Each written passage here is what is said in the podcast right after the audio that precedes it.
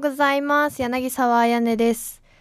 えっとですね、今日朝ね、テレビ見てたら、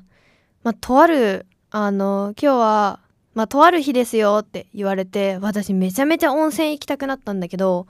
今日ね、5月26日が、源泉かけ流し温泉の日なんだって。で、私の地元すごい温泉が有名なんだけど、もうね、温泉に行きたいよ、とにかく。なんかそれ見たら余計行きたくなっちゃって、ちょっとあの、明日休みなんで、どこも行く予定ないから、ちょっとあの、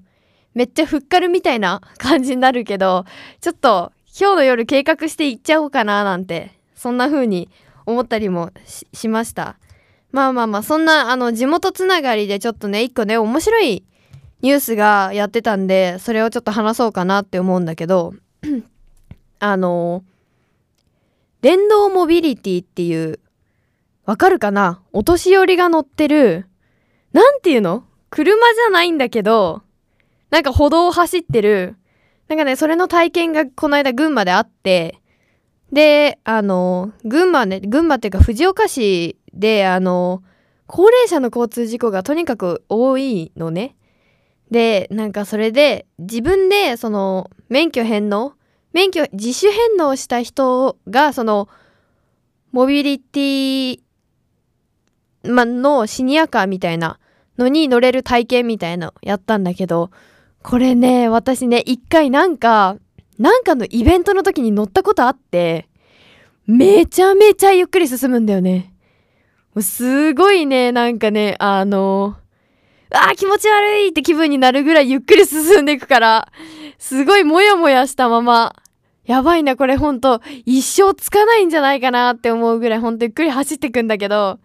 いやでもね、なんていうの？その、よくさ、テレビとかで交通事故を起こしてしまったそのお年寄りの方とかの理由聞くと、あの、交通手段がやっぱないから、あの、免許返しちゃうと交通手段がなくなっちゃうから免許返納できませんっていうのを言ってる人がいて、まあそれは確かにそうだなって思ってて、だからなんかそういう、なんて言うんだろう、あの、交通手段がないお年寄りの、なんか、ために、その、シニアカーを購入する費用を3分の1補助してくれるっていうのを、なんか、藤岡市で今イベントとして、なんかやってて、いや、これね、なんかね、ほんと、私は、なんかいつもね、これ、この乗ってる人とか見るとすごい面白いなってやっぱ思うんだけど、なんでこんな、もうちょっとあの、スピードを出してもいいんじゃないって思うぐらいね、あれなんだけど、まあ多分歩道を走るっていうのと、まあ普通の車 だと事故をやっぱ起こすからっていうんでゆっくりなんだけど、こんなに車とのあのスピード配分が違いすぎることある？っていつもなんか思うんだよね。ちょっとね。でもなんかそれのね体験みたいなのやってて、だから、あ、交通事故が少なくなってくれたらいいななんて思ったりもしてますけど、なんだろうな。でもね、これね、言ってたのが、体験してる人とか、まあも、それこそ普段乗ってる人とかの意見聞いてたのが、あの、買い物とか行くのに、あ、なんていうの、買ったものとかを、なかなか、あの、なんていうの、こう、買ったものを保管できる場所がないというか、走ってる最中に後ろとかに乗せられなかったり、自転車と違うからカゴがないとか、なんかそういう感じらしくて、いつも買ったものをこの、手のね、このハンドルの部分っていうのかな？伝わるからハンドルで。そこの部分にこう袋を引っ掛けとくことしかできないから、なんかそれがすごい 不便だっていうのを言ってて、なんかね、すごい、あの、本当にコースみたいなのもあって、本当に教習所みたいな感じで練習してて、あ、こういうのもあるんだなっていうのを、本当にしみじみ感じて、いやね、私もなんか、家族がね、そのあの免許返納おじいちゃんおばあちゃんとかっていうのがなんか言ってたから、ちょっとそれもいいんじゃないかなっておすすめしてみようかななんて思いました。ということでまた来週お会いしましょう。バイバイ。専門学校東京アナウンス学院アナウンス科ではオープンキャンパス体験入学を開催中声の仕事に興味のある方は東邦学園ホームページをチェックおはようございます。今日は5月26日の金曜日です。ねえもう本当にさ 今週というか最近災難すぎて嫌なんだよねというのもですねえっと今日今日じゃない今週の月曜日5月の22日になんとうちの風呂がぶっ壊れましてなんかてかあのなんかねなんて言うんだろう私の家ちょっと特殊で飲み水とかは普通に水道なんだけどそのお風呂とかトイレとかなんかその体に害がないような水は井戸水を汲み上げてましてそのモーターがね壊れちゃったの。だからトイレも行けないしお風呂にも入れなくて。まあなんかトイレはお風呂のその溜まってる湯船のお湯をこう汲んでどうにかなるんだけどお風呂はどうしようもないってなって昨日治ったんだけど結局。昨日の朝は治ってなくて朝6時ぐらいに起きてネットカフェにシャワー入りに行って学校に行くみたいななんかね本当に何なんでしょう。お風呂壊れるのちょっと致命的じゃない？特に日本人。毎日入るでしょ湯船とか。もうなんかなんかねネットカフェだったんだけど狭いじゃんネットカフェって。行ったことある人わかると思うけど。だけどシャワー浴びてあお湯が出る！やった！シャワーが浴びれたみたいな。なんかなんかなんだろうね。普段当たり前にしてることのありがたみをすごく感じました。で不幸はまあ最近もっと続いておりまして今日の朝もですねあの私が乗ってる電車が全部なんか遅延してたり止まってたりしたのよ。なんで？なんか山手線使ってるんだけどさ新宿で乗り換えるのになんか乗った電車が池袋終点とか言われて池袋で降ろされてえ行けないんだけどみたいな。で埼京線乗り換えようかなって思ったら遅延してて山手線乗ろうか待ってたら来るだろう3分後ぐらいにと思ったらなんか5分遅延してますみたいな。来ないの？何なの？って思いながら電車乗ってなんかねニュースがねあるんだけどそれを見てたらねなんかちょっと怖いニュースがあったからみんなに聞いてほしい。なんかあのマイナンバーってあるじゃん。あのなんか身分証明書みたいになるやつ。あのねマイナンバーのなんかあの給付金とか受け取る口座の登録がなんか違う人の口座に登録されてたんだって。怖くない？なんか振り込まれてはないらしいからまだ大丈夫だったんだけどめっちゃ怖いなと思って。でなんかあのなんだろう。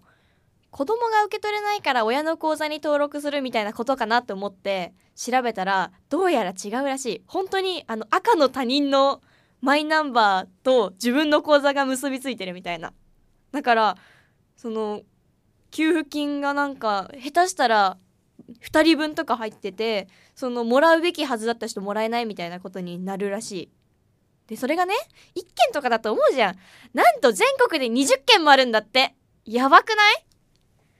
これねなんか最近そのマイナンバー登録してくださいみたいなカード作ってくださいみたいなのでマイナポイントっていうのがなんかよくあると思うんだけどそのサイトからこの口座を登録する時になんか起こる現象なんだって。なんかサイトにその自分の個人情報を登録してログアウトしないで次の人が操作しちゃうと変またその違う人の口座と自分の口座あマイナンバーが結びついちゃうみたいな。もう恐ろしくない？本当に。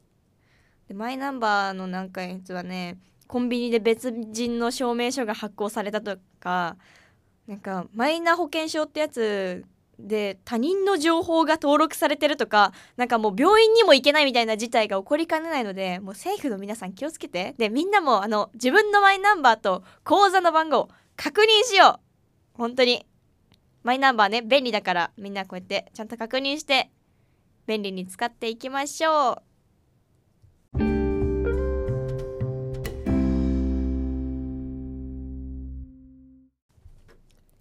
皆さんこんにちは。渡辺飛鳥です。えー、私事ではありますが先週お誕生日を迎えました。あちょっと拍手が聞こえてくるような聞こえてこないようなありがとうございます。まあ私もね23歳になりました。まあ16日だったんだけど、まあ、当日もその前の日前日とかもまあ、いろんな人から祝ってもらってもう最高のねいいスタートを切ったと思ってたんだけど次の日誕生日の次の日体調を崩してしまってもう朝起きてあれなんか頭痛いなと思ってでも病は気からって言うじゃん。だからもう大丈夫だと思って学校行ったんだよね。でまあお昼まで頑張って午後もね一コマ頑張ってやっぱりちょっと熱っぽいなと思って熱を測ったら38度2分まで上がっててあーもう最悪と思ってすごいねああもう何やってんだっていうねちょっと悲しい気持ちに なってしまいました。でも何日間か寝込んでてやっぱ病院行かないといけないなって思って。でなんか個人的にそのインフルとかコロナの検査を受けるつもりはなくてなんか薬だけとりあえず処方してほしいと思ってそれをね先生にも伝えて